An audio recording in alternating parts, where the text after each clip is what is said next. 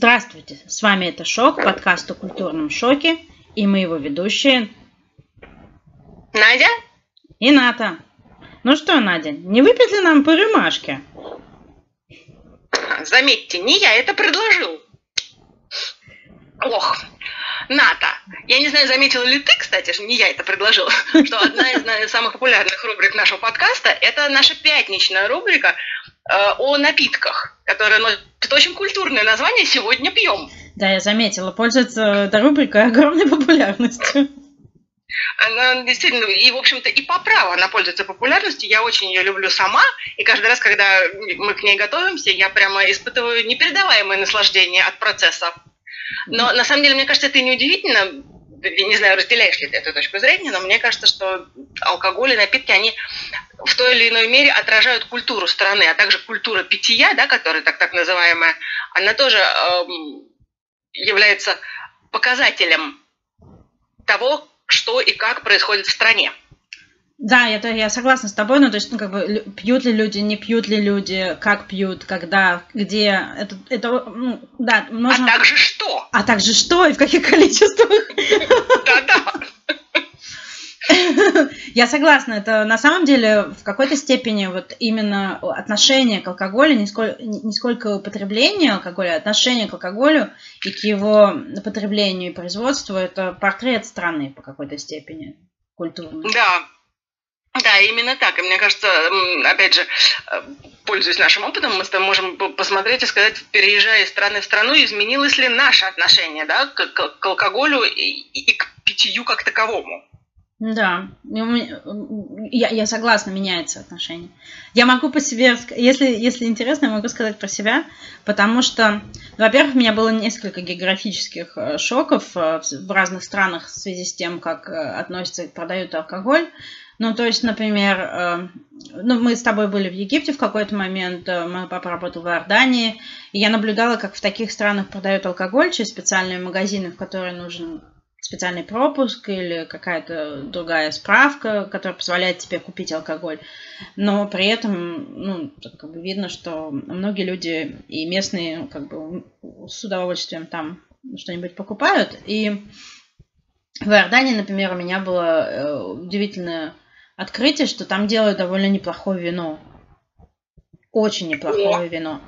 И э, в Иордании, в Ливане, э, казалось бы, и при том, что в Иордании тебе нужно, чтобы купить там вино, нужно куда-то в какой-то специальный магазин. А может быть, там были специальные цены. Я не настолько вникала как бы, в жизнь, да, потому что я была в гостях у моих родителей.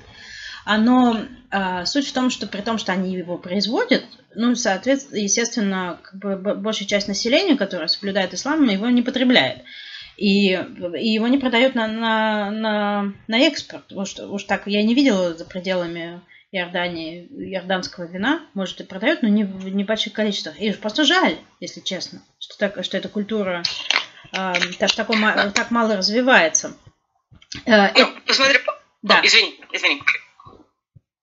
Я просто хотела сказать, помнишь, когда мы были в Египте в наши юные годы, мы э, там тоже пили местное египетское вино, но про него, к сожалению, мы, я не могу сказать то же самое, что ты говоришь, да, про иорданское вино, э, вино, потому что, как нам сказали местные жители, с египетским вином вариант одна бутылка из трех будет вполне Ничего. Допустимый, да. Остальные две абсолютно грустные. И, к сожалению, мне кажется, мы убедились в этом на собственном опыте. Я вообще не помню египетского вина, я помню египетское пиво почему-то. А вот вино вообще не помню. Может, мы и пробовали, но это было так давно, слушай. Покупали в маленьком магазинчике. Но э, я подозреваю, что просто после всех приятных опытов с алкоголем, конечно, этот опыт, эм, видимо, наш мозг решил немножко заблокировать. Я помню нашего египетского друга на полу в комнате. Да-да. Говорят, что ему стало плохо, и он явно не был готов, потому что... К радости вина. К радости, не, ну, я думаю, что там практикуют, но да, но тем не менее. Но вот это тоже очень удивительно, да, то есть они как бы вроде бы и не пьют, и пьют. Ну, ладно, бог с ними. Другой шок, кстати, аналогичный, был в Западной Европе у меня и в Австралии. То есть э, Например, в скандинавских странах, чтобы купить э, вино, нужно пойти в специальный магазин. не купишь uh-huh. вина, там, водки в, в обычном супермаркете. И то же самое оказалось в Австралии, казалось бы. То есть у меня был пер, один из первых таких э, шоков в Австралии, когда я прилетела, мне нужно было что-нибудь поесть. И а я, я останавливаюсь в гостинице, которая, такая, знаешь, апарт-отель, обслу, апартаменты с обслуживанием. Но там не было ага. ни ресторана, ни бара, ничего. А мне хотелось просто поесть и лечь спать, чтобы потом пойти на работу на следующий день. И у меня был вариант либо заказать в номер, либо пойти в соседний супермаркет, купить себе какой-нибудь бутерброд. Ну, естественно, я понеслась в супермаркет, мне же было интересно, что там в Австралии это происходит. И я прихожу туда, в этот супермаркет. Значит, первое, что я вижу, это мясо кенгуру в упаковке. А второе, это то, что там не продают, ну, то есть он вот такой же супермаркет, как везде, но чего-то не хватает. Я думаю, чего же не хватает?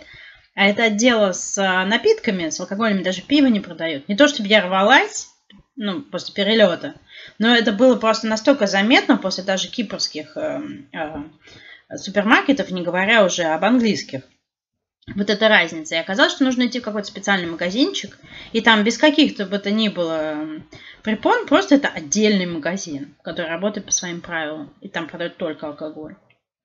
Вот, вот такое вот удивительное дело. А в Англии вот все, что ты хочешь. Ты знаешь, вот что меняется, когда ты начинаешь жить в Англии, у тебя, тебя становится ну, по крайней мере, ну, если ты как бы, не абстинент, да, по каким-то причинам не, отказ, не, не, отка, не отказываешься, в принципе, алкоголь принимать, воспринимать, как бы принимать, господи, употреблять, а, это, у тебя меняется отношение, тебе становится как-то проще пить, потому что ты можешь взять бутылочку вина и пойти с подружками сесть на травку и выпить это вино. Вот в любом месте, везде, где есть травка, на любом газончике – на набережной, там, не знаю, ну, разве что в каких-то местах, где написано не садиться и не, не пить, туда не стоит. Вот. Пойти, проходить мимо бара и там что-нибудь выпить по пути. Не, это, то есть настолько спокойно к этому относятся, к людям в легком подпитии относятся. Мы в, э, в Москве, вот ты уже уехала, а мы-то ну, как бы потом уже начали взрослеть и тоже начали ходить э, в кафе, рестораны и бары с подружками, с друзьями. И в какой-то момент, ну, просто уже откровенно ну, заметно, что девушки, ну, и женщины много пьют, в принципе, да, то есть после работы пойти выпить пару бутылок вина с подружками, это легко.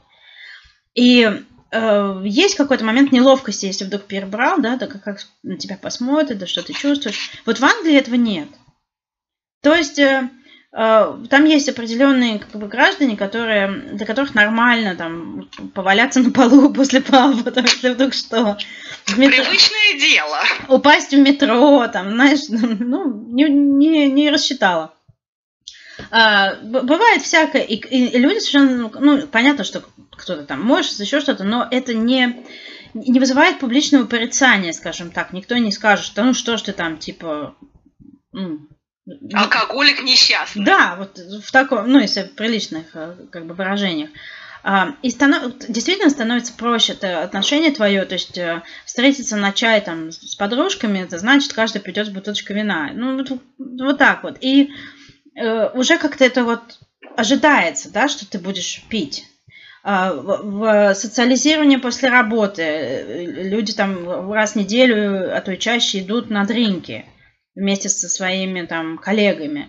Э, любой какой-то э, встреча с друзьями, которая не, у вас дома, она будет проходить в каком-нибудь пабе или в каком-нибудь кафе, где вы обязательно что-нибудь выпьете. Особенно если учесть, что люди в основном передвигаются общественным транспортом, там, ну, в разных районах по-разному, но вот в Лондоне очень развит общественный транспорт, проще ехать на метро, чем платить кучу денег за въезд в центр и за парковку. И по... искать эту парковку еще три года. Да, и вот слушай, я приехала в Лондон в первый раз э, навестить своего тогда еще молодого человека, и он меня вез э, на метро из аэропорта, я полетела в Хитро, самая простая в пятницу вечером была дорога, это на метро, там по прямой практически к нам домой. И вот мой перв, мое первое впечатление о Лондоне – это заполненный вагон, вот этот, этот маленький, с низенькими потолочками, этот вагон метро – и, а это же декабрь был, я на свой день рождения ездила. И девушка, которая явно ехала с корпоративной вечеринки в, каких-то, в каком-то ободке с рожками оленя Рудольфа, которая наклоняется и начинает ее тошнить в опасной близости от моего чемодана. И, и заметь, ей предложили помощь. Никто не начал орать, эй, ты вообще напилась, там еще что-то. Нет, ей предложили помощь, вам помочь, может быть, вам выйти, там, думаешь, вам водички. Вот так вот. Да. Потому что все Да, знают, сказать, что наверное, это что неизбежно. Нидерланды в целом, наверное, схожи с э, Великобританией в этом смысле, хотя э, культура такого уличного питья здесь не так широко развита, но все остальное вполне сочетается с тем, что ты рассказываешь. То есть все, ну, во- во-первых, передвигаются все на велосипедах, поэтому вопрос парковки не стоит. Хотя, должна признаться, не из личного опыта, давайте сразу честно скажем, не из личного опыта, но истории, которые я слышала про то, что, что происходило с людьми после бурных отмечаний на велосипедах, они, в общем-то, может быть, еще и страшнее того, что происходит с людьми на машинах. Ну, Как меня убеждали мои эм, знакомые, а также близкие родственники, главное не попасть колесом в рельсы трамвая. Но это мы немножко отодвигаемся от темы алкоголя. Ты знаешь, я хотела как раз спросить, э, когда ты начала говорить, я хотела спросить, а есть ли какие-то правила по потреблению алкоголя, когда ты ведешь велосипед? Как вот, ну, не... Ну, по, по правилам водить велосипед, п- п- когда ты насто- находишься в состоянии алкогольного опьянения, нельзя, так же, как и машину. Но ты понимаешь, кто тебя поймает. Ну, Потом понятно. это велосипед, а не машина, поэтому, поэтому очевидно. По крайней мере, опять же, в Амстердаме, нет, неправда, я хотела сказать, по крайней мере, в Амстердаме, но не только в Амстердаме, это везде так. На велосипеде ты, ты едешь и едешь. Никто, естественно, то есть тебя будут штрафовать, грубо говоря, за отсутствие в ночное время, за отсутствие эм, лампочек, а не за алкогольное опьянение. За алкогольное опьянение тебя скорее тебе помогут доехать, если вдруг что. Душечки такие.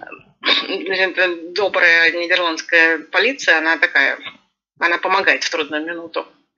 Так что в этом смысле как раз нормальные, конечно, на тех, на тех же велосипедах перевозят горы алкоголя.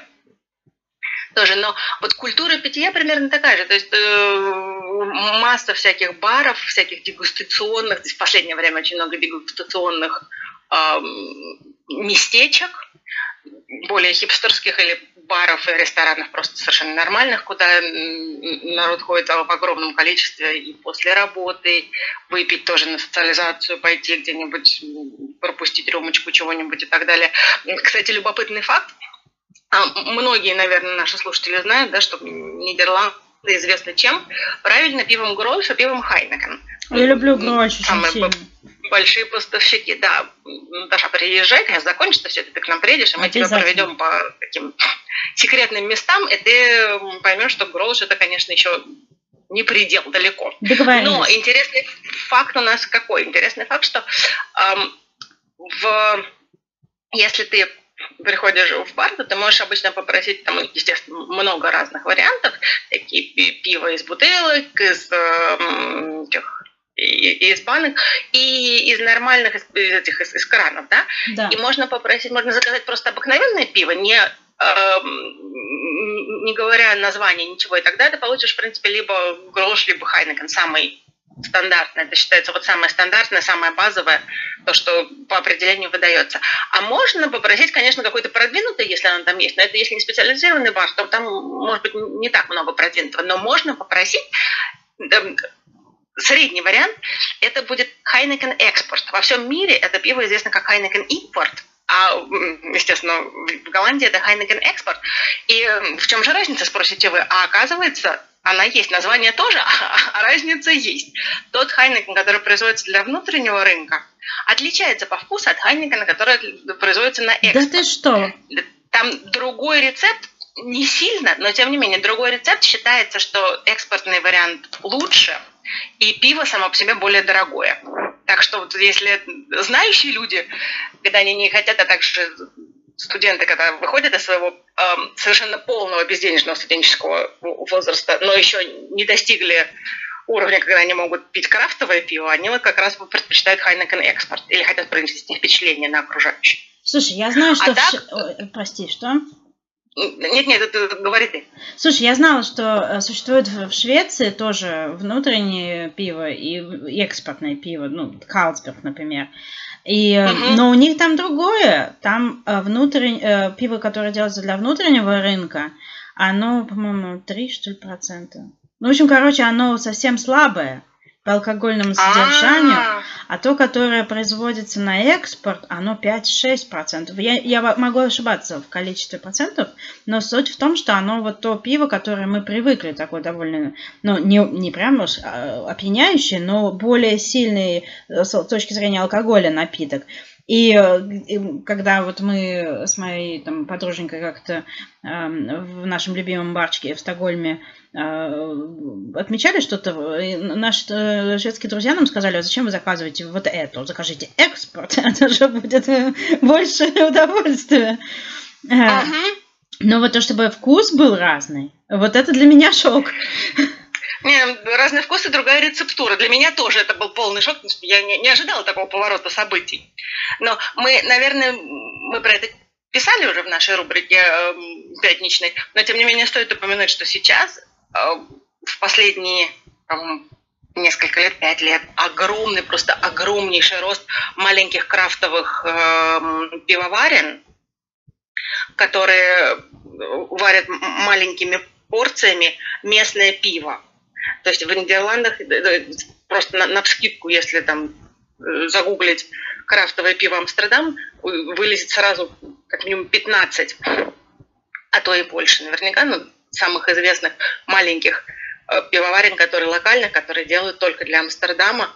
Это пиво в, в ограниченном количестве, потому что у них просто нет производственных мощностей. Да-да. Да, но э, все возможные, вот, все, что придет в голову, всевозможные э, варианты, вкусы, виды, то есть пиво с блестками, пиво без блесток, О, пиво да. с, с вкусом, я не знаю, малины, чего угодно. Но это крафтовое пиво. А есть еще пиво, которое варится, это часто встречается на юге страны, в Лимбурге. Это, это э, регион, который расположен между Бельгией и Германией. Он часть Нидерландов, но расположен между Бельгией и Германией, что влияет. Ну, однозначно. Там очень распространено, э, ты знаешь, вот это вот Abbey Beer, то есть местные аббатства варят а. свое пиво. По, ну, естественно, все, все говорят, что по древним технологиям, ну, уж не знаю, и про, про технологии не скажу ничего, чтобы потом за базар не отвечаю, да, в этой ситуации, но они варят свое пиво, вот эти вот майкро-пивоварни, что называют, они невероятно популярны, и это, то пиво, которое варит пивоварня, оно даже ни, никуда не поставляется, его никуда не возят. То есть они вот, вот там прям в самой пивоварне, в самом этом городе, в самом аббатстве, и, ну, наверное, в близлежащих барчиках оно продается, и можно его там купить и привезти домой, или просто поехать и насладиться незабываемым вкусом. Слушай, какая прелесть. А, а у тебя, как бы, ты знаешь, э, я, про пиво я хотела как раз рассказать про Эбибер, э, местные вот эти сорта. Я не знаю, как у тебя mm-hmm. в Голландии, а у меня, когда я начала жить в Англии, мы начали, естественно, посещать пабы, а когда ты едешь куда-нибудь по стране, естественно, ты в какой-нибудь деревне остановишься в пабе, чтобы по поесть и, и отдохнуть. И у меня в какой-то момент э, было понимание, что я совершенно не знаю, что заказывать, если я хочу выпить пиво в пабе. И, угу. и потому что они там все местные, и ну да, и градации пивные, нужен, нужно какое-то время, чтобы привыкнуть, что такое APA, что IPA, что ты будешь ожидать, да, Indian Pale Ale, что значит uh Pale Ale, что такое Stout и так далее. Мне потребовалось какое-то время, а в каждом уважающем себя пабе там с десяток, как минимум, этих кранов, и все они по-разному называются. И если ты, например, уехал в другой регион и в какой-нибудь деревне, то ты будешь скорее удивлен тем, что мало, мало ну, может, там будет один-два каких-то типа Гиннесса, общеизвестных, знаменитых всемирно э, э, лейблов, но остальные виды пива будут, скорее всего, каких-нибудь местных пивоварен, не обязательно крафтовых, просто местных. И угу. чтобы решить проблему вот таких вот э, посетителей, как я, в пабах в английских принято давать э, попробовать. То есть ты можешь попросить попробовать. Ой, как классно! Ты говоришь... Вот, вот это прям гениальный лапхак. Ты говоришь, например, ну что у вас тут хорошего из местного пива? Вам, тебе говорят, например, ты хочешь какое пиво? Э, какого вида?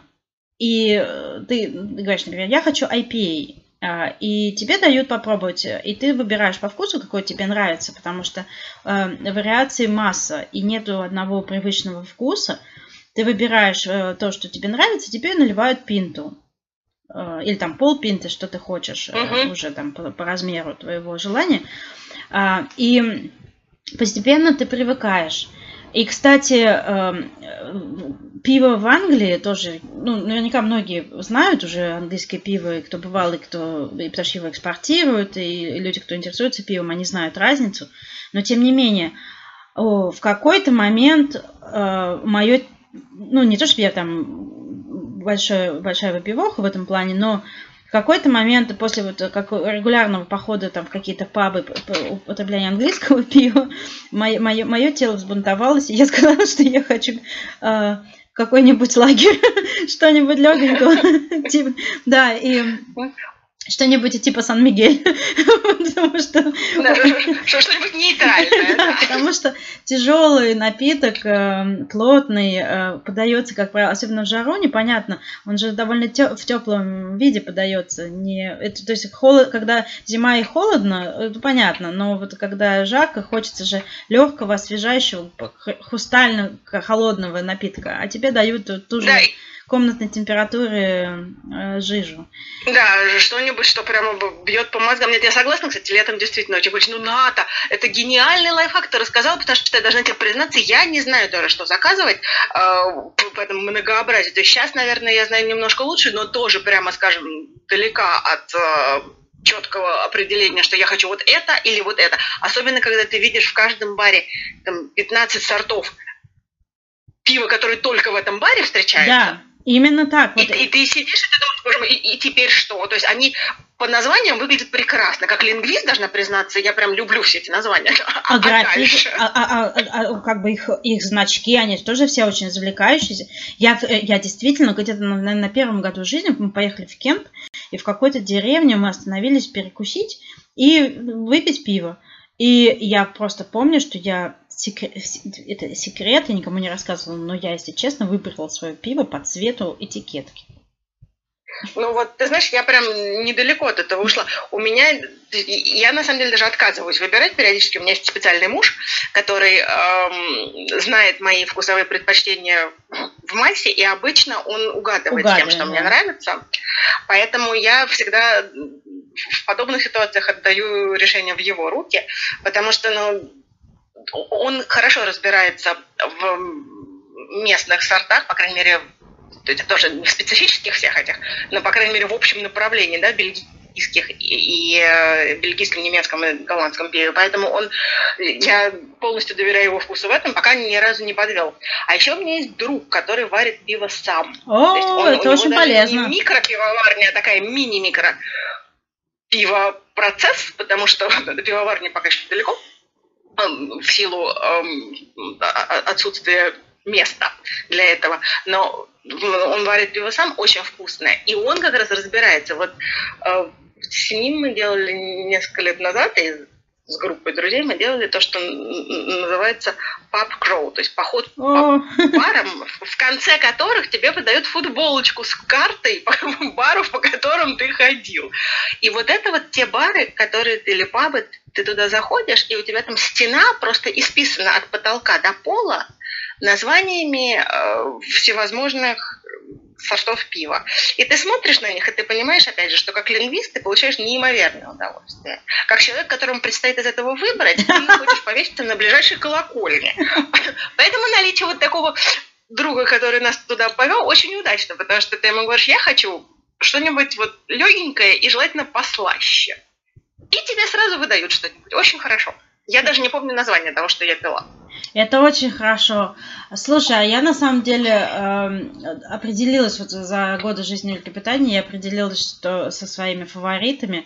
Но у нас чем было хорошо, у нас э, недалеко от нашего дома мы, э, был наш любимый папа, он не совсем наш был локал, потому что наш локал был на соседней улице, но мы туда не ходили.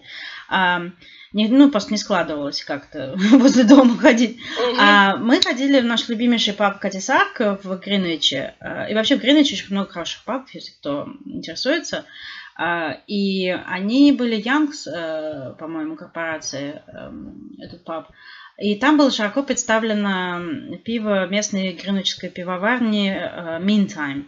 У них еще не, не в в здании морского музея, э, там, Королевского колледжа, этого морского колледжа, где сейчас консерватория, у них есть э, тоже свое, свое заведение, где можно это все попробовать. И вот это пиво, это было вот для моего, для моего вкуса идеально. И у меня есть несколько фаворитов. Нам повезло, что мы вот, где бы мы ни, ни тусили там в том районе, оно везде там было. То есть у тебя не было разочарования и такого прям уж шока. И если кто приезжал, мы тебя туда водили. Помнишь какой-то да, момент, когда помню, ты у нас была в гостях? совершенно. До это... сих пор вспоминаю с теплом. Да, то есть вот э, э это можно рекомендовать спокойно. Но я хотела еще рассказать про пабы вот что. Ну, во-первых, понятно, что все знают, что в Европе пили пиво вместо воды в средние века, потому что э, так можно было спастись от э, заразы, которая в воде находилась. Да, дезинфекция, дезинфекция. дезинфекция. Любимое слово этого года. Да, и ты говоришь пабы, бары. Я не знаю, как в Голландии с культурой пабов, но вот то, чего мне абсолютно точно не хватает за пределами Великобритании, это пабы. Потому что да, бары, да, кафе, много в Ларнаке замечательных уютных заведений тоже, там, ну и вообще на, на Кипре еще больше, если так считать, анмас. Но а, именно а, ощущение паба а, здесь не встр... ну, кстати, есть пабы тоже, потому что много англичан, но это не то же самое, uh-huh. что паб в Англии, хотя они пытаются. Ты заходишь туда, это паб это как бы public place, да, то есть это не только место, где uh-huh. ты пьешь, и не только, туда можно с детьми до определенного времени, там, в зависимости от их политики, туда можно просто зайти поесть, туда можно зайти выпить, туда можно зайти почитать газету, туда можно зайти, если тебе одиноко, поболтать с кем-нибудь. Это так прекрасно. Но самое интересное, когда я э, жила в Лондоне, у меня муж часто бывал в командировках, и бывало такое, что я бегала по городу одна, например, мне надо было поесть или там попить, или просто отдохнуть, я просто заходила в бар, заказывала себе напиток и так далее. Кстати, э, еще несколько лет назад не во всех пабах можно было купить э, хорошего вина, например, или, смешать, или попросить, чтобы тебе смешали коктейль, потому что они были ориентированы в основном на пиво. Сейчас в Лондоне особенно есть огромная конкуренция между баров, и уже во многих барах, когда ты говоришь мне бокальчик красненького, тебе уже дадут винную карту. А то, или просто спросят, э, какой из шести видов ты предпочитаешь. Это было на самом деле даже удивительно для моего мужа, который там жил долго, и в какой-то момент вот бах, и получилось вот так. И, и коктейли начали мешать. Ну, только они борются за посетителя, что говорится. А, и вот ты заходишь туда, вот я одна женщина, я захожу, заказываю себе там поесть и выпить. Пиво или вина. Угу. И я ловила себя на мысли, что я себя чувствую очень спокойно в, то, в том плане, что, ну, вот как я говорила, все спокойно относятся к тому, что ты пьешь днем, вечером, один, не один, сколько хочешь. Главное, чтобы не уснул за стойкой. Вот. И для меня было удивительно узнать, что так было не всегда, и что в практически до 80-х годов 20 века женщины одни в паб не ходили. Ага. То есть такого, чтобы вот как ты заходишь и видишь группу женщин, которые пьют вино в пабе, такого не было. Потому что считалось неприличным женщине пить на публике. Вот. И вообще быть одной на публике без мужа. Ну да, ну понятно, что, наверное, были исключения, но был такой вот общепринятый этикет.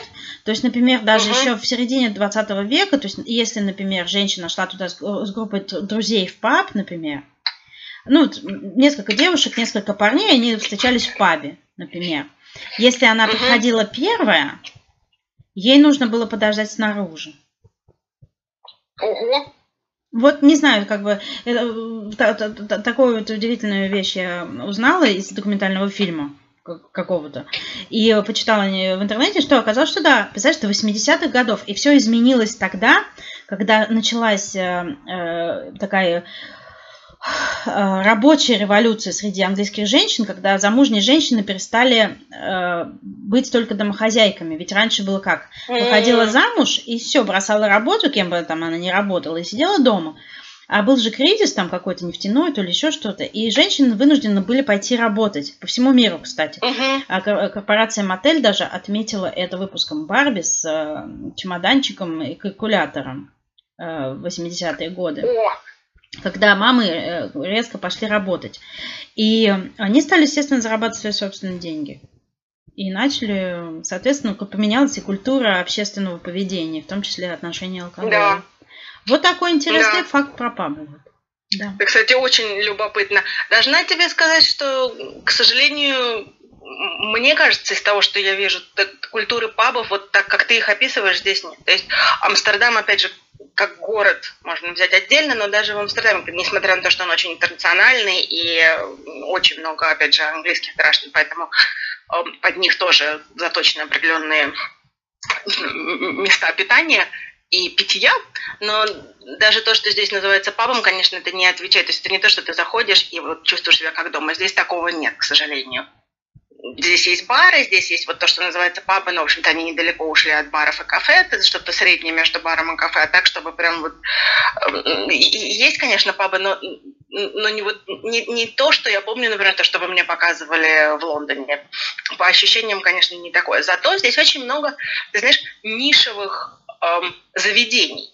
То есть э, хотела сказать дегустационных, но не, не дегустационных, потому что дегустационное звучит очень, так знаешь, это помпезно. Это да. не обязательно дегустация, но это прям вот нишевое заведение, например, пивной бар, который э, предоставляет тебе всевозможные сорта, допустим, только бельгийского пива, или какой-то А-а-а. бар, где ты можешь попробовать все что угодно, и вместо, а в качестве залога от тебя требуется ботинок, чтобы ты не стащил эм, стакан или, какая прелесть! И это бокал или еще что-то. Но это не только пиво, это есть эм, дегустационные нишевые места, есть и для вина, а, а также есть и для коктейлей. В последнее время, тут я с тобой согласна, в последнее время появились коктейльные заведения, причем они эм, ну, здесь не очень борются за покупателя, скажем прямо. Покупатель за них борется, потому что не так много их. Но они прям представлены в таким богатством воображения, то есть какой-то один из, например, э, одно из коктейльных мест находится в центре, но это такая, это старая квартира, переделанная под, э, ну, естественно, не в нашем понимании, как квартира в Хрущевке, а большая голландская да. старая квартира, переделанная в бар, в коктейль-бар. Туда нужно записываться. Там нигде не висит, никакой вывески нету, ничего. Нужно прийти, позвонить в звоночек, сказать, что у меня заказано такое-то имя. Тебе откроют дверь, проведут, посадят, и можно дальше там смаковать коктейли. Кстати, еды там нет. Вот, то есть там есть всякие снеки, закуски под коктейли, всякие орешки, там, я не знаю, оливки, еще чего-то. А еды там нет. То есть туда нужно приходить уже поужинавший. Да-да, я ну, знаю такие Они есть, естественно, начиная где-то, по-моему, с 9 да. и дальше всю ночь. Были, да, сейчас. Мы не будем упоминать наши обстоятельства сейчас, но, в принципе, вот подход именно такой. А, одна вещь, которую я пытаюсь все время сейчас сказать, которая мне все время приходит в голову, но я не успеваю про нее рассказать. Кстати, эти дегустационные эм, заведения для этого тоже есть. Это для этого типичная, стандартная очень никому неизвестная, а в Голландии прям самая э, популярная рву на груди рубашку вещь называется Женейвер. Женейвер – это... Окей, тут я сейчас вам расскажу прямо, это мое личное восприятие. По, по вкусу это такой плохой, ужасно, ужасно плохо э, сделанный самогон. Прям отвратительный совершенно. Но эм, национальное голландское питье, это то, это, его делают не так много, его экспортируют, его практически не экспортируют, потому что это пить невозможно, извините. Но, тем не менее, согласно исторической справке, которую я провела тут, это прапрапрапрадедушка всем нам известного джина. Когда Вильгельм III приехал из Нидерландов обратно в Англию, он привез с собой Э, несколько бутылочек Женейвера, чтобы, так сказать, в местных условиях его тоже производить. Но что-то пошло не так, и рецептура была утеряна, изменилась, и как-то добавили что-то, а что-то, наоборот, не добавили. И в итоге как раз, на самом деле, все в потому что получился джин, тот самый классический джин, который мы знаем. Но, тем не менее, Женевер остался на территории Бельгии, по-моему, и вот Нидерландов. Это напиток, ну, в принципе, я не буду вас утруждать, наши уважаемые слушатели, принципом производства, потому что сама его не очень хорошо знаю, но это тоже на основе можжевеловых ягод. Все, что я хотела про это сказать. И э, да, он популярен среди местного населения. То есть это не то, что ты идешь вечером в бар пропустить стаканчик, но его пьют самостоятельно в качестве дижестива иногда. Его пьют э, очень часто, как мне говорили, без личного опыта, опять же, как мне говорили, его пьют вместе с пивом. Знаете, вот как мы говорим, вот О, нет! О, нет! Вот О, нет! Женевера пиво пьют, но, но, как мы, мы, мы провели сравнительный анализ, водку с пивом мы пьем обычно шотами, Женевер шотами пьют, но редко. То есть его но, можно пить шотами, никто не запрещает, но обычно его это, это редко. Поэтому даже э, стакан для Женевера, он не, э, не в виде шота, а он как бокал для вина на ножке, но маленький, а, маленького объема. И э, его периодически либо смешивают вместе с пивом и пьют глоточками, либо сначала, ну, либо одно запивают другим, но тоже глоточками.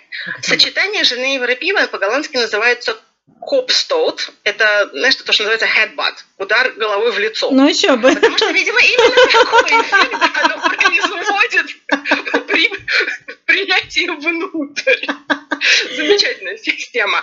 А также любопытная деталь эм, по классической рецептуре, эм, если его пить из отдельного стакана, то есть не смешивать с пивом в одном бокале, а пить из отдельного бокала, э, то наливать его нужно с горкой, потому что да, алкоголь он, он остается с горкой. Для чего? Опять же, это классическая история. Я не знаю, насколько это правда, естественно. Для чего? Для того, чтобы сначала ты поклонился напитку, когда ты его пьешь, поэтому ставят стаканчик mm. на стол, наливают с горки, поднять его нельзя, потому что иначе расплескается, поэтому ты ему поклоняешься, выпиваешь эту горку, и дальше его можно уже взять руку, стакан в руку. Какая прелесть. Слушай, вот это да. Представь себе. Но отвратительный совершенно, я просто совершенно отвратительный вообще. Это, не, это даже нюхать невозможно, пропить я уже не говорю. Самое известное, кстати, я знаю, что нас слушают эм, слушатели в разных частях, частях э, света и разных стран мира. Вот, э, может быть, кому-то это покажется знакомым название. Самая известная э, марка Женевера международная называется Кейтл One, Кейтл 1. Это бренд, это семейное производство, которое всю свою жизнь производило Женевер, но, как оказалось, Женевер не самая э, прибыльная статья.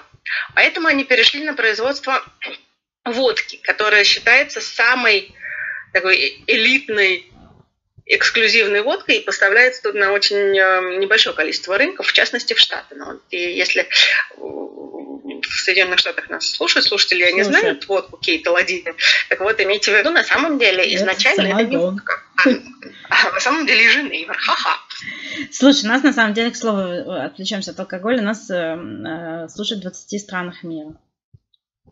А, за это нужно выпить. Да. В том числе, да, то есть э, на четырех континентах, я посчитала, нас слушают. На четырех Это прекрасно. Да, Кто ну... бы мог подумать, Наташа, что мы с тобой выйдем на такой международный уровень. Нет, это удивительное ощущение на самом деле, и это не только наши друзья, это какие-то другие люди, которые, видимо, как-то нас э, обнаружили с помощью Инстаграма или каких-то рекомендаций. Это удивительное ощущение, нам очень приятно что такое распространение нашего слова. Да, спасибо, да, спасибо вам огромное, что вы нас э, слушаете. Напишите нам как-нибудь, если у вас будет желание, напишите нам, кто вы и откуда, потому что нам ужасно интересно, кто, кто же нас слушает, кто эти люди. Кто, кто же нас слушает, то да, кто эти люди. Да, а, по поводу э, Боже мой, вот видишь, я в восторге, я забыла, что я хотела сказать. А, по поводу джина. Ты говоришь, что джин э, голландское изобретение, мы это уже обсуждали, это действительно так.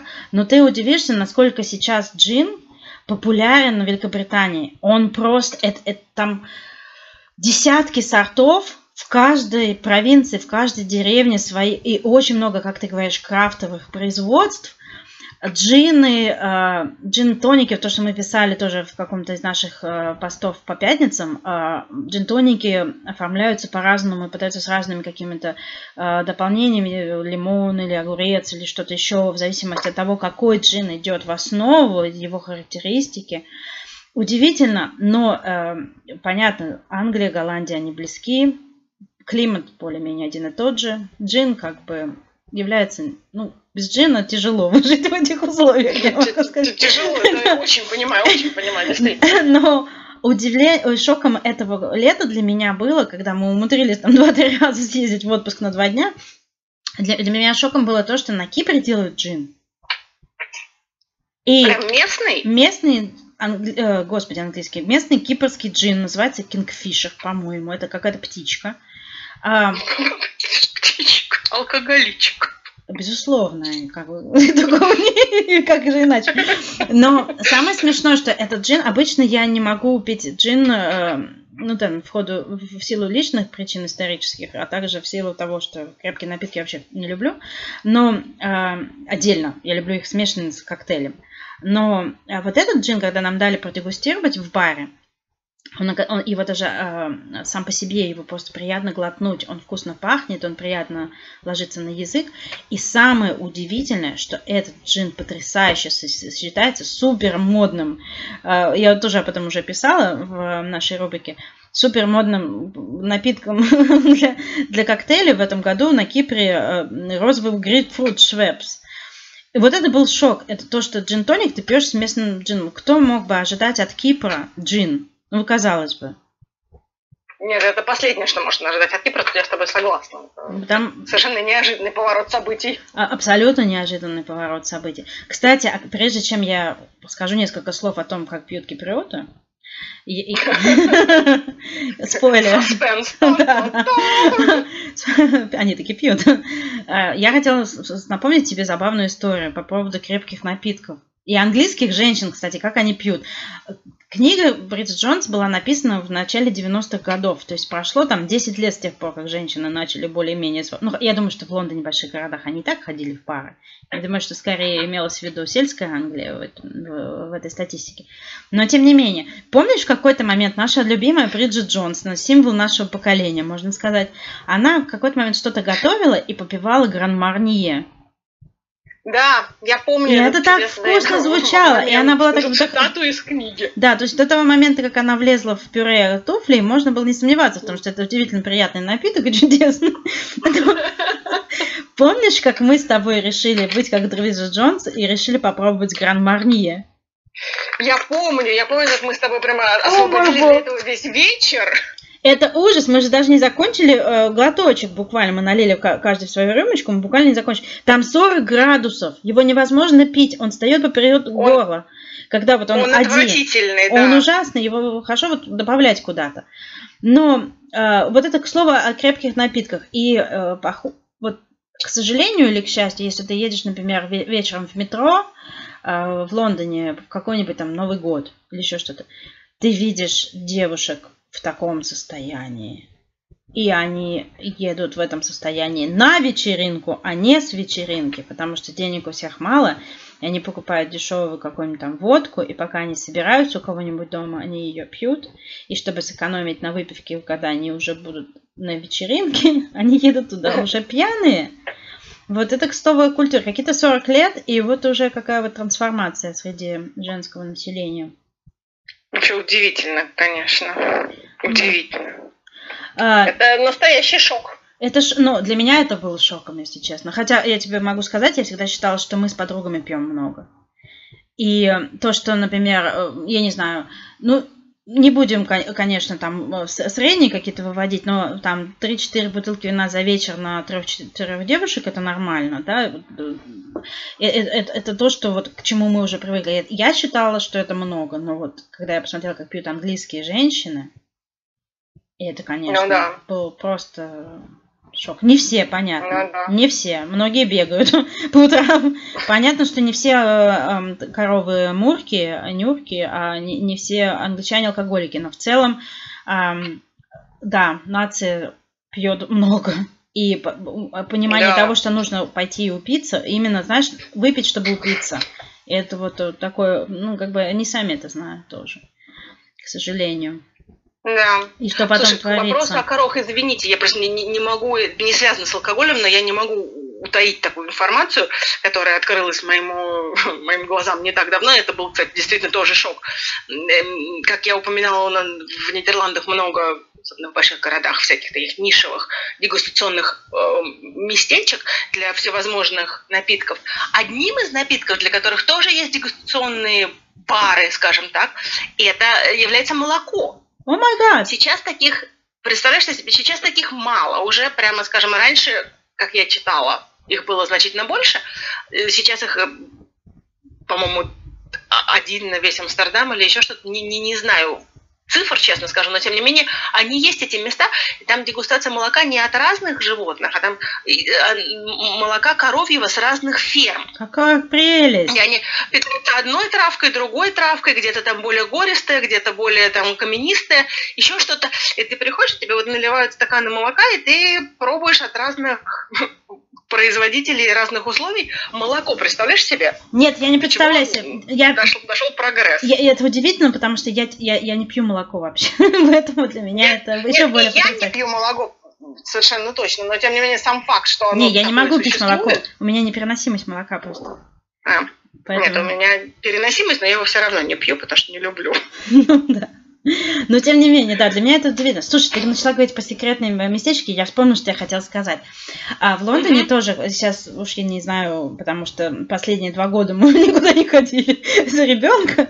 Вот, а, но а, в Лондоне в свое время, когда мы были молоды и не обременены какими-то обязательствами, мы очень часто ходили в такие тоже места. Там был, например, бар, секретный коктейльный бар, скрытый за дверью холодильника, который находился в обычной закусочной или там, например, нужно было точно так же, э, там какой-то пароль, говорит, звонить тебе, говорят пароль, ты приходишь, говоришь на входе этот пароль, тебя пускают, и ты проходишь в подвал, и там какой-то еще бар.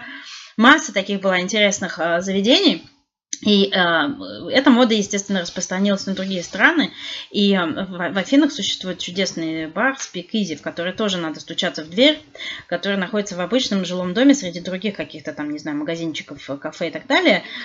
Особенно соседи должны быть счастливы. И, я помню, нам этот э, бар посоветовала в свое время наша подруга, которая родом из Афин, она еще там опять живет.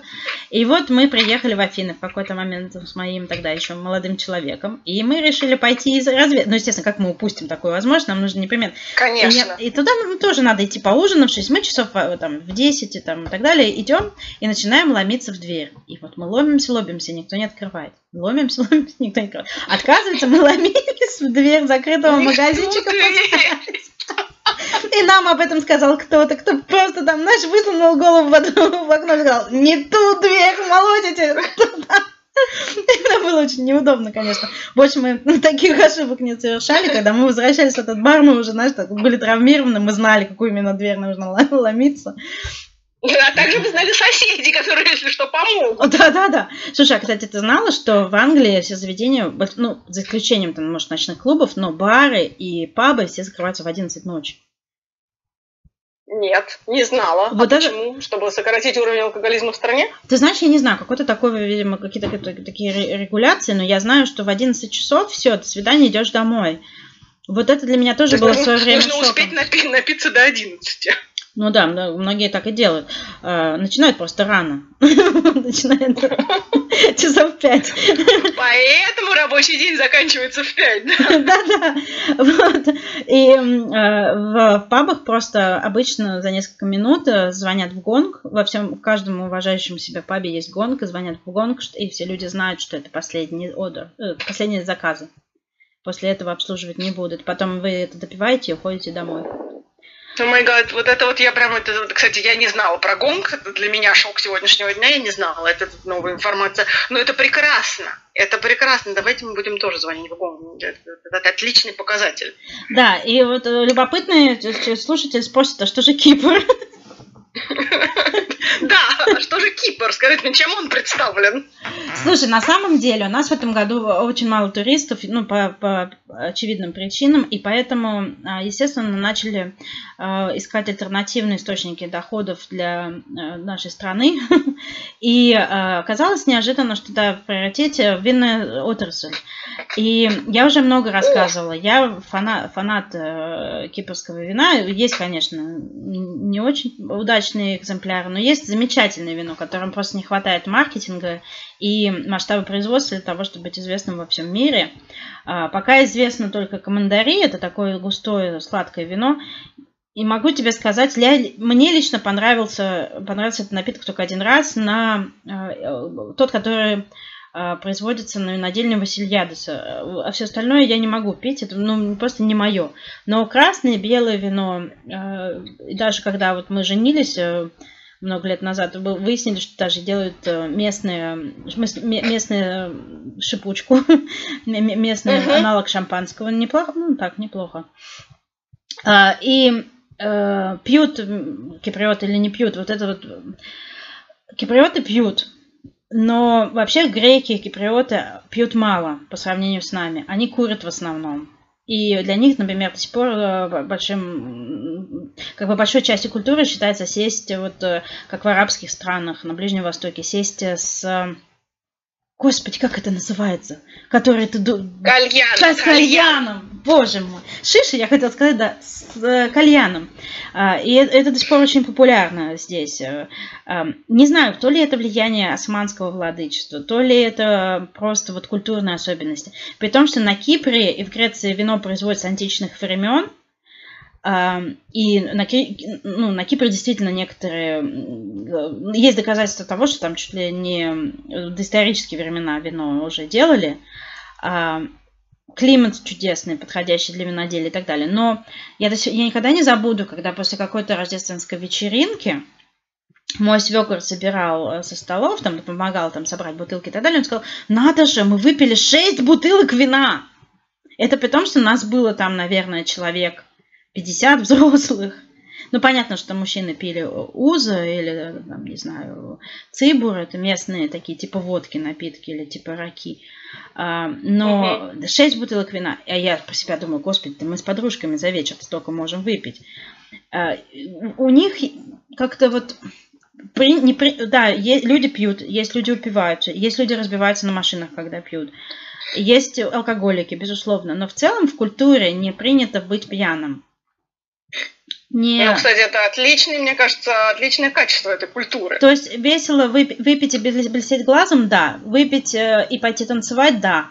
Но э, не стоять э, от выпитого не принято. Или нести ерунду, или ссориться. То есть вот это, это люди... Это, кстати, очень классно. Стараются этого не допускать. Но и опять же я замечала, да, что вот они пойдут куда-нибудь, возьмут э, килограммчик вина, кувшинчик вина, и будут его весь вечер попивать, если только там не будет несколько, не, нескольких, либо я, ну, я заметила, кстати, женщины, женщины э, больше э, пьют, чем мужчины в каких-то ситуациях, некоторые женщины любят именно выпить, а вот некоторые мужчины вообще не пьют, они просто курят, например, и занимаются какими-нибудь, э, у них какие-нибудь другие страсти, типа игр или не знаю, коллекционирование какого-нибудь, знаешь, ну, то есть у каждого своя какая-то а, зависимость, но в целом, вот да, у меня ощущение иногда, что я такой вот выпивоха на фоне греков, при этом вино есть постоянно. Ну, ну то есть, если ты идешь э, обедать, э, пиво или вино будет всегда. Э, если ты идешь в гости, на кофе, если тебя приглашают, то, скорее всего, будет это действительно именно кофе с со сладким. А если uh-huh. тебя приглашают поужинать, то он тебе предложит там. Или если предлагают, э, приглашают смотреть футбол, то, естественно, там будет пиво, например, как вариант. А, то есть э, это присутствует, но по сравнению с нами или по сравнению с англичанами, это удивительно немного. И поэтому здесь не, люди, хотя официально, конечно, там превышение какого-то допустимого количества алкоголя в крови запрещено, и там до судебных мер может дойти. Но в целом не считается ненормальным выпить пару бокалов вина и ехать за рулем. Или даже не пару бокалов вина. И тут уже все зависит от мастерства водителя. Но для меня поначалу было шоком вообще, что потому что я такой привет, приверженец don't drink and drive. То есть я не пью вообще, если я сажусь за руль. Ну вот да, но подожди, а по закону можно? По закону есть там какое-то количество промилле, которое допускается, это один или два бокала вина. Э, ну, я, я извините, меряю вино, потому что я небольшой любитель других напитков. То есть я не знаю, как это будет. Вот, например, мужчины пьют, ну и женщины, кстати, тоже пьют узо или цибуру, вот крепкие напитки. Я не любитель, я даже не хочу в них вникать. Но э, сколько и они могут этих напитков выпить, я не знаю. Но я знаю, что вина вот два бокала максимум. И тогда, а потом uh-huh. уже начинают, могут быть проблемы, если это поймают или если попадешь в аварию. На алкоголь не ловят здесь, как вот в России. Не, не, не отлавливают, чтобы нюхали, э, чтобы дули в трубочку. Такого нет. Но если, например, ты себя неадекватно на дороге ведешь, тебя полиция остановит. Вообще, если тебя, в принципе, остановит полиция, потому что это тоже не часто бывает. Я в нашем районе, например, полицию на дороге не видел ни разу за полтора года. Вот, то есть, например, поехать э, э, в соседний там какой-нибудь ресторанчик, выпить там венца и вернуться домой, и ты не видишь полицию вообще. Но если вдруг ты попадешь в какую-то аварию, например, и ты был э, в алкогольном э, опьянении, то будет э, большой, большая полемика будет по этому поводу, даже могут в новости тебя включить. Вот, особенно если несчастье произойдет, как у нас в прошлом году была страшная авария, был какой-то гражданин, Э, какого-то российского происхождения, очень-очень был пьян. И он э, там сколько-то в 20 раз, что ли, превысил норму. И он убил. Ничего себе! Он, он убил человека за рулем. Я не понимаю вообще, почему... Э, вернее, я понимаю, почему нельзя здесь вообще запретить пить за рулем. Потому что люди перестанут... Здесь нет такого, как в Москве, например. Ты пошел в ресторан, например, выпил, решил, нет, я, пожалуй, не поведу машину, потому что я выпил и а ты оставляешь машину, вызываешь такси. Тут нету такого. Тут даже когда у тебя э, ломается машина, ты звонишь друзьям, а не в сервис. Ну, то есть э, люди перестанут вообще куда-то ездить. Либо будут врать. Ну, культура такая. Ну, в основном люди ведут себя прилично. Но вот я, например, возвращалась э, э в среду вечером, э, в районе 8 вечера я возвращалась, была пустая улица ну, потому что уже люди в основном там в нашем районе уже люди по домам сидят в основном. И э, по соседней ага. полосе ехала машина, и вот было очевидно, что человек неадекватен. Я на всякий случай понаблюдала, вдруг там сердечный приступ или мало ли бывает. А, но это был явно не сердечный приступ, и я просто в какой-то момент, когда была возможность, свернула оттуда на всякий случай, потому что, ну, видно, что человек не трезв. Вот.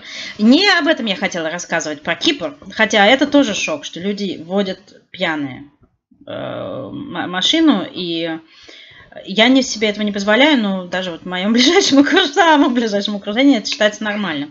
А, э, но то есть, держать оборону нелегко, но я все-таки считаю, что нельзя пить с рулем никогда, ни при каких обстоятельствах.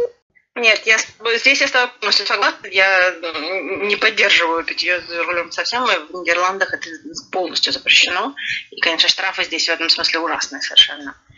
Но здесь как раз нам на помощь приходит велосипед, который всегда помогает в трудную минуту. У нас не получится на велосипеде никак. На Кипре нельзя на велосипеде. Ну, скоро нам, может быть, сделают поезд, тогда мы будем пить и ездить на поезде. Да, так, конечно, поезд, причем в котором прямо в поезде будут продавать напитки, можно было не выходя. Да.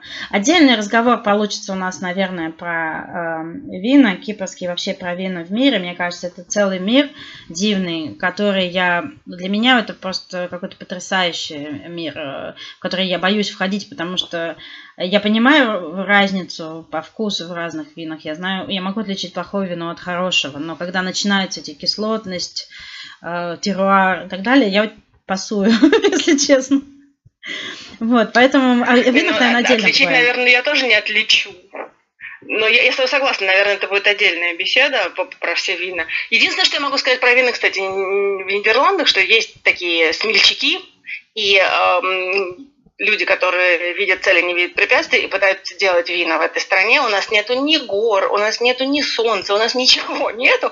Но некоторые люди пытаются делать вино. Причем не обязательно из винограда, а из разных подручных средств. К сожалению, результат э, всех этих попыток оставляет желать лучшего. Приезжайте к нам. У нас э, результаты да. попыток хороши.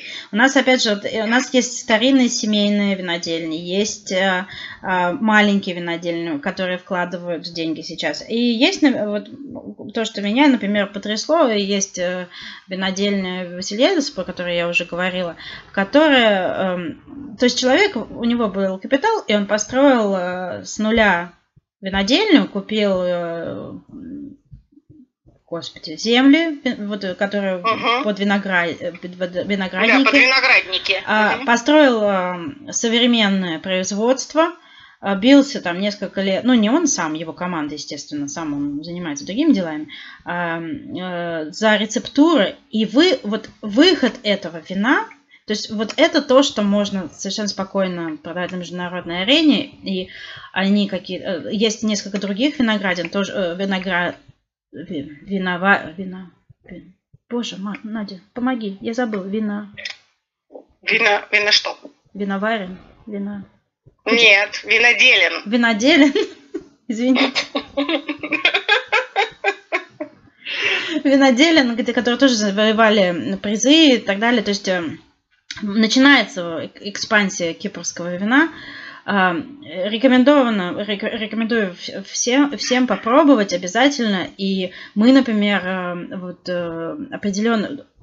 Есть вина, которые стоят 5 евро, есть вина, которые стоят 50 евро.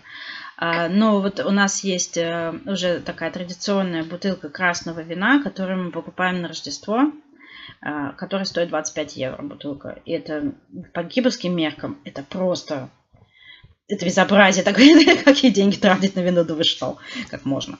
А, и, и, и это удивительный продукт, на самом деле, удивительный. Есть свои сорта винограда на Кипре, есть эм, привезенные лозы, которые мешают с традиционными, либо делают просто... Ну, то есть а, индустрия развивается, и попробовать стоит. Поездить по дегустациям, как ты говоришь, тоже стоит.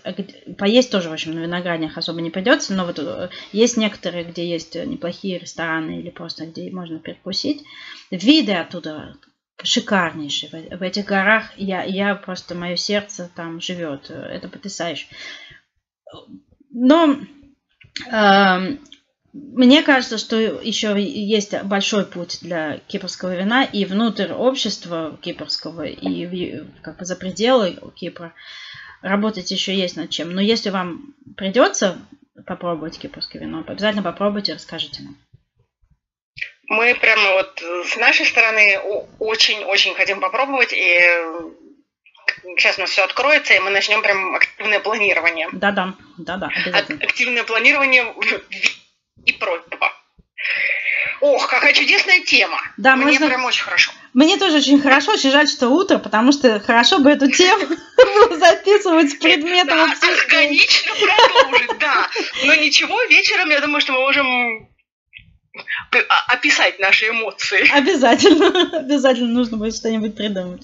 Ну что же, не, не, мы не знаем, э, любите ли вы э, пить вино или какие-то другие крепкие напитки или не любите, если это как бы в вашей жизни или нет, но наверняка есть что-то такое, что доставляет вам удовольствие. Чай, кофе, не знаю, коньяк, все что угодно. Потанцуем. Да. Напишите нам о своем любимом напитке, каким бы он ни был, в нашем инстаграме, это точка шок. Или поделитесь этим в нашем телеграме, это точка шок. Мы с удовольствием почитаем и всегда очень рады вашим отзывам. Ну что же, до следующих встреч.